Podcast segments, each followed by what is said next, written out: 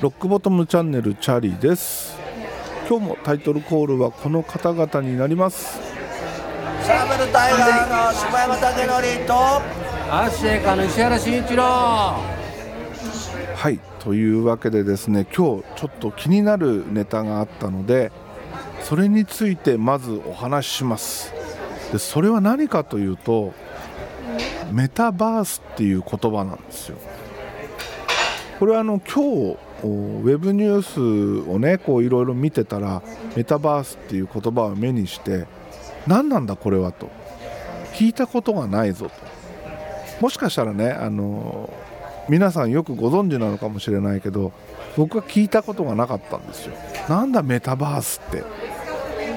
このメタバースっていう言葉をどこで聞いたかっていうとこれはねあのフェイスブックの創業者マーク・ザッカーバーグがですね、これを口にしたんですよねどういうふうに言ったかというと Facebook を SNS からメタバース企業へ、え、チェンジしていくっていうような発言をしたと。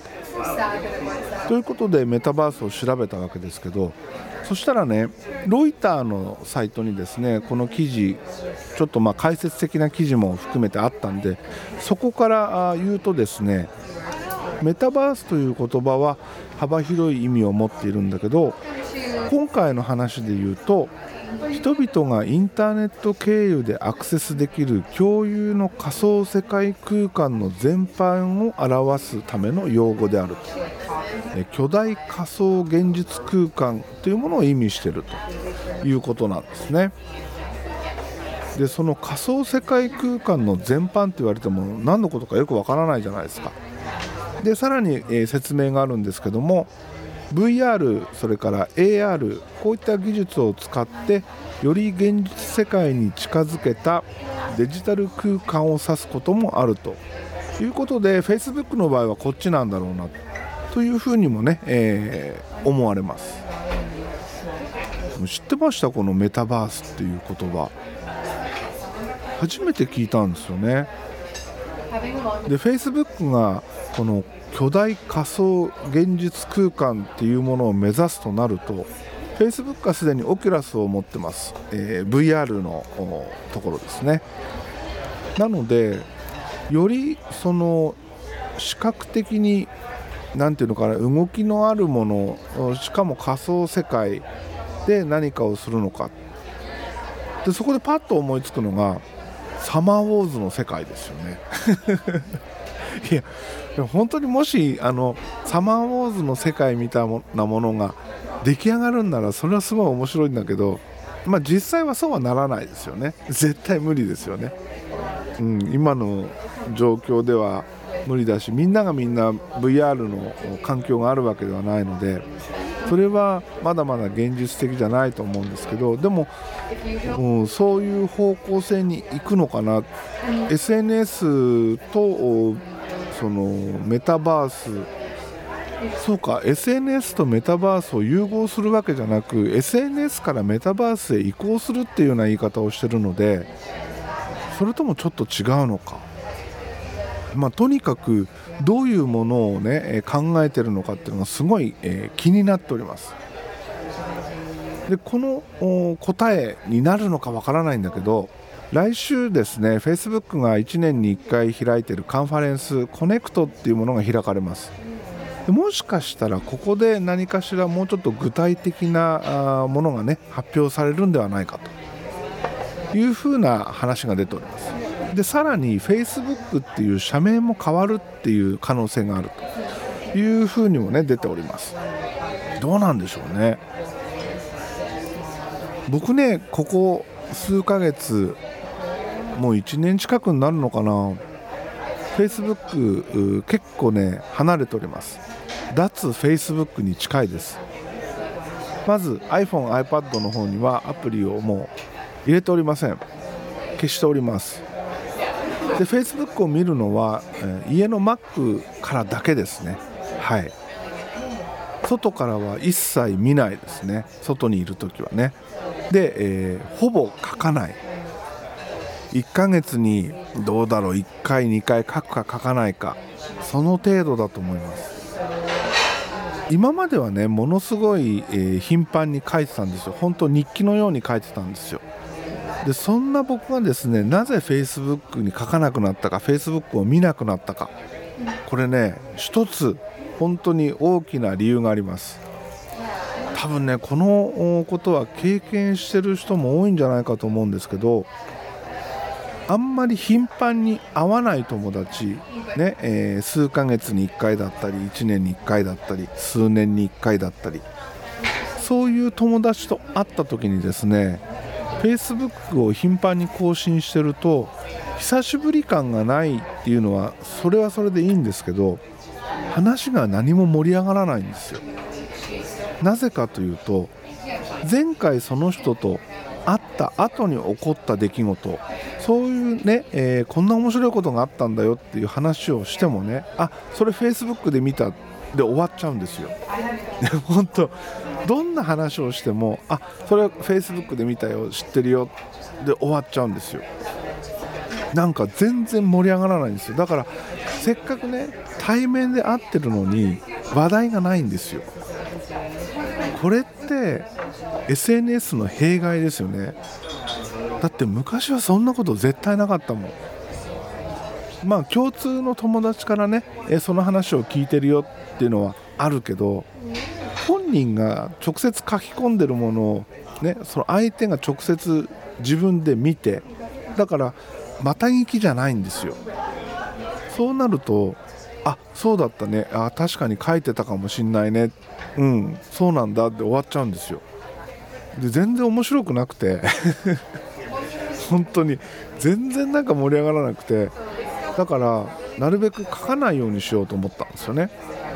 で自分が書かないだけじゃなくて相手の近況も知らないことによって話がこっちからも盛り上がれるんですよ。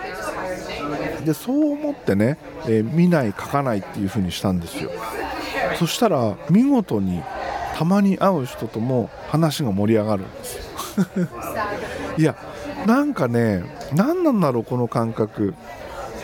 Facebook っていうものが便利な面はもちろんたくさんあるんだけどそういう弊害も起こってるなっていう。でそこから始まって SNS 全般最近ねあんまり面白さを感じなくなったんですよ、えー唯一そうだな続けてるのはインスタグラムぐらい。それはなぜ続けてられるかっていうと僕ねインスタグラムにはあんまりリアルの友達がいないんですよ。どっちかっていうと全然知らない人の方が多分割合として多いんですよね。なんでリアルの友達が少ないかっていうとインスタグラムをフェイスブックが買い取った時にですねフェイスブックの友達がインスタのアカウントを作ると通知が飛ぶようになったじゃないですか。で見に行くとね写真ゼロの人が圧倒的に多いんですよ。それかあの数枚とかね。全然その写真アップしてないのに、えー、Facebook の友達同士だからフォローしなきゃいけませんみたいなこれね僕の周りだけなのかその年代的なそういうなんか認識なのか分かんないんですけどなんかそういう流れがあって写真をアップしてないインスタのアカウントをみんなフォローし合ってたりするんですよ。それって何の意味もないじゃないですか。だってインスタは写真をアップして写真にいいねをつけるものでしょ？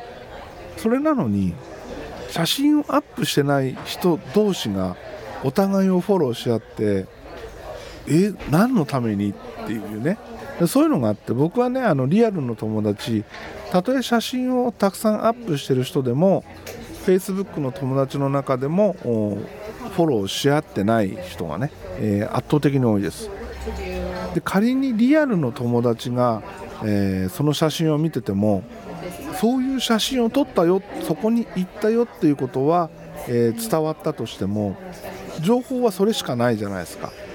キャプションにねいろいろ書き込まない限りその写真を見て得る情報っていうのはそこに行ったよっていう情報しかないわけですよ。だからその写真を上げててもそれがねまたネタにつながるんですよ。そのたまに会った人との会話のネタにつながるわけですよ。だからインスタはねあの全然ありだと思うんですよ。インスタはや実際やっててもね、えー、楽しいんですよ。なんだけどそのフェイスブックだったりツイッターだったりっていうのはあまりにもね実際面と向かって会った時の話題をなくすんですよ。で結局じゃあフェイスブックとか、えー、ツイッターをやってる友達同士で会った時にどんな話題になるか。誰々がこの前こんなこと書いてたよねみたいな話にしかならないんですよ。そんなねあのその場にいない人の話題だけしかない友達同士のつながりって寂しいじゃないですか。なので、えー、僕は今脱フェイスブックに近い状況におります。まあ、これは多分ねあの今まで僕が頻繁に更新してたっていうのがあって普通はねそこまで頻繁には書かないのかもしれないんだけどだからそういう話題に困ることもないのかもしれないんだけど使い方次第ではあるんだけど、ね、難しいところでねそのさじ加減がね。これはすごい自分にとってビッグニュースだっていうものを書いちゃうとそのビッグニュースは実際に会った時の話題話題じゃなくなっちゃうんですよ。難しい、まあ、とにかく Facebook が SNS からメタバースへっていうことなので、えー、そのメタバースというものがどういうものなのか。でそのメタバースというものが漠然と見えてきた中で実際じゃあ Facebook はどういうふうに変わっていくのかっていうのが今のね僕の楽しみでもあります。はい。というわけで話はガラッと変わってですねこの前あの初めて名古屋でねのんびり遊びました。今までもねもちろん何回も行ったことあります。それこそ20年30年前からね、えー、ちょこちょこ行ったことあります。ただ名古屋でその観光的なこともしたことないしもちろん地理感全然ないしのんびりしその滞在したことがないんですよ。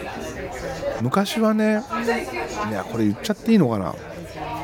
僕東京にいました、えー、例えば、えー、そうだなネットで知り合った関西方面の女の子と、えー、じゃあ落ち合いましょう。じゃあ真ん中の名古屋でっていうね。そういうパターンが多かったんですよ。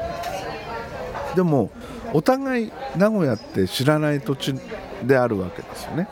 だから例えばね、え、名古屋駅で落ち合いました。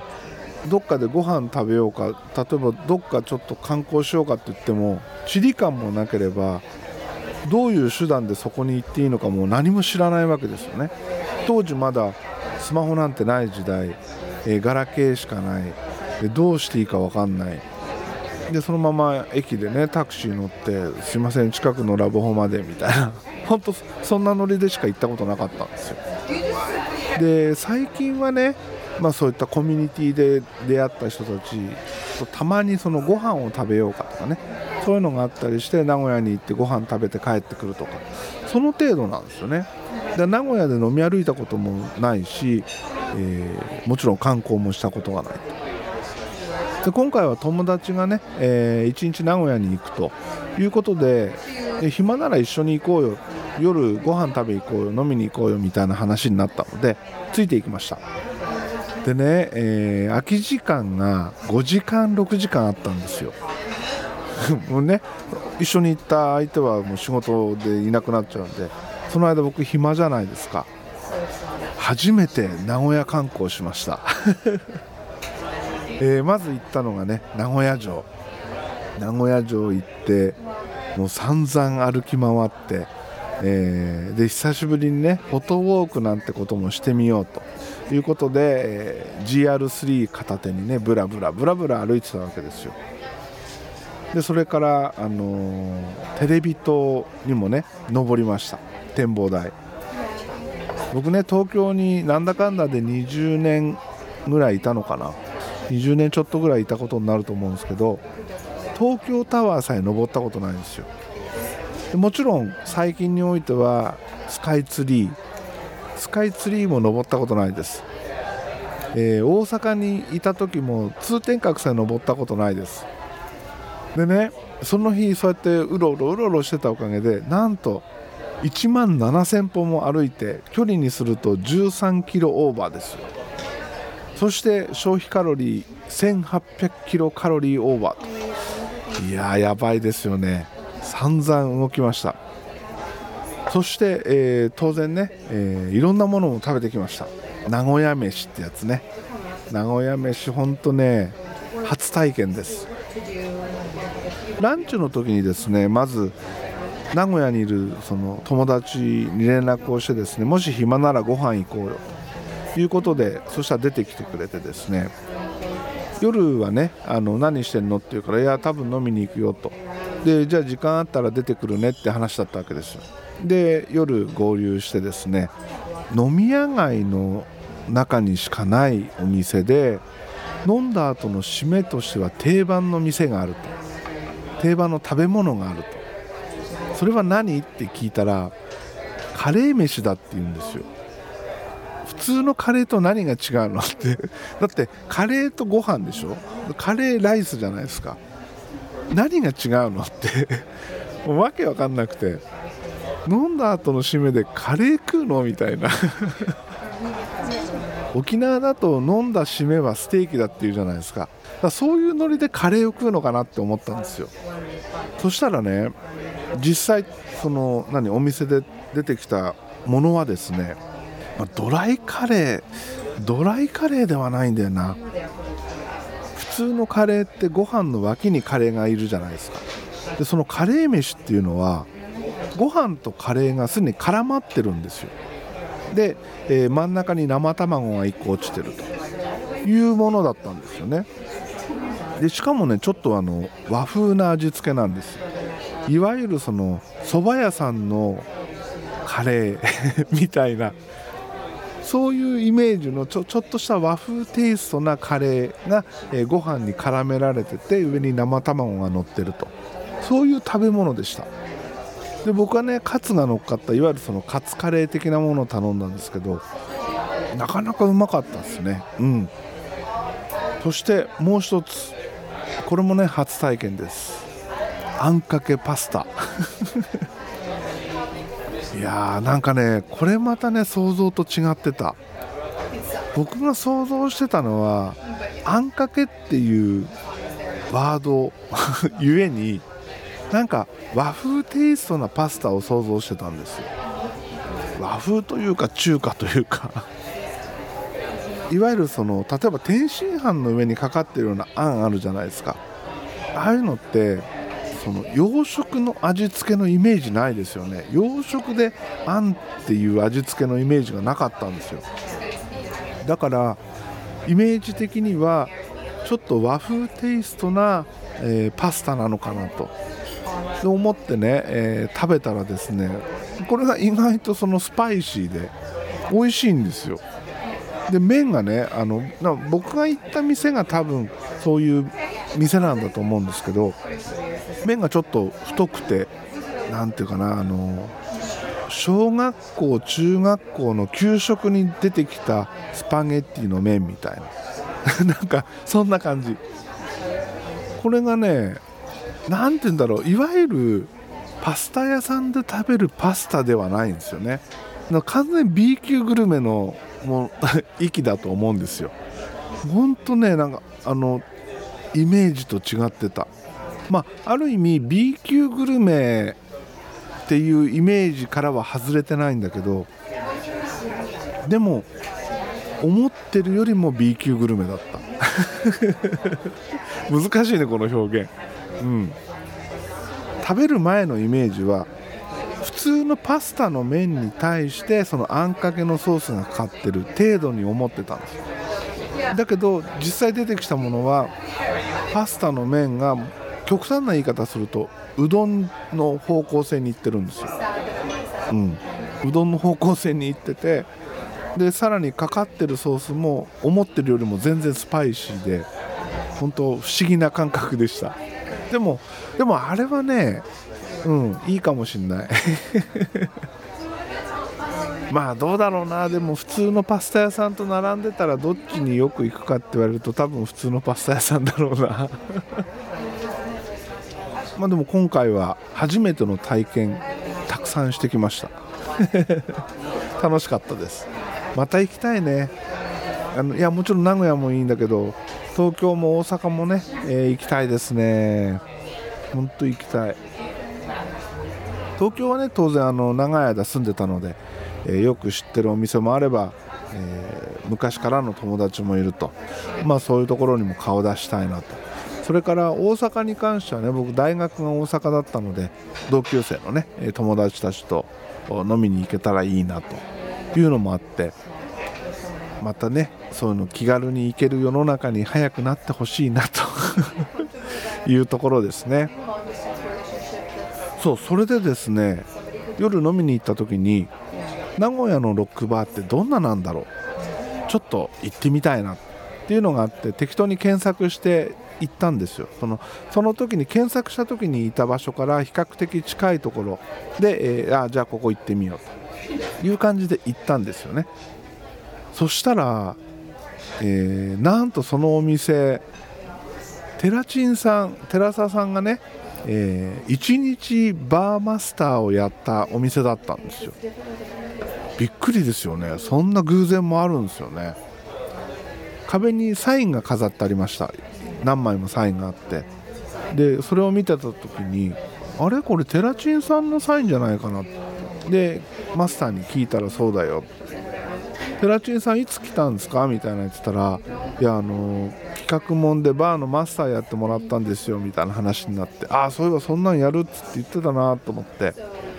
でその話を聞いてテラチンさんにメッセージを送ってテラチンさん今あの名古屋のえっとね確か69って書いて 6U って読むお店なんですよね。でそこにいるんですよ。なんかテラチンさん来たことあるんでしょ？うみたいな。そんな偶然もあんだなと。ねえほんとねびっくりですよね。ほんとね、えー、名古屋もね何にも知らない、えー、僕が例えば1人で行ってもどこ行っていいか分かんない。その何ていうのかな。例えば東京でいうと銀座みたいな高級な街もあれば新宿渋谷みたいなね、えー、もっと行きやすい街もあると。でも何も知らない僕が1人で行ってもどのエリアがそれに相当するかっていうのが分かんないわけじゃないですか。でそうなってくるとなかなかこうね、えー、飛び込むには勇気がいるわけですよ。でもえー、地元のね、えー、そういうことをちゃんと分かってる友達と行くとですね安心してこう飲み歩けるというか別にね今回そんな飲み歩いてるとかそういうわけじゃないんだけどたまたま行ったお店がねそういうお店だったっていうだけなんだけどやっぱね地元の友達がいるっていうのはね、えー、ありがたいですよね。いろんなことを教えてもらえるまた遊びに行けたらいいなと思っております。では今日はこの辺で終わります。今日もエンディング曲はヘルボイスヘルギターから焼酎野郎でお別れです。ではまた次回です。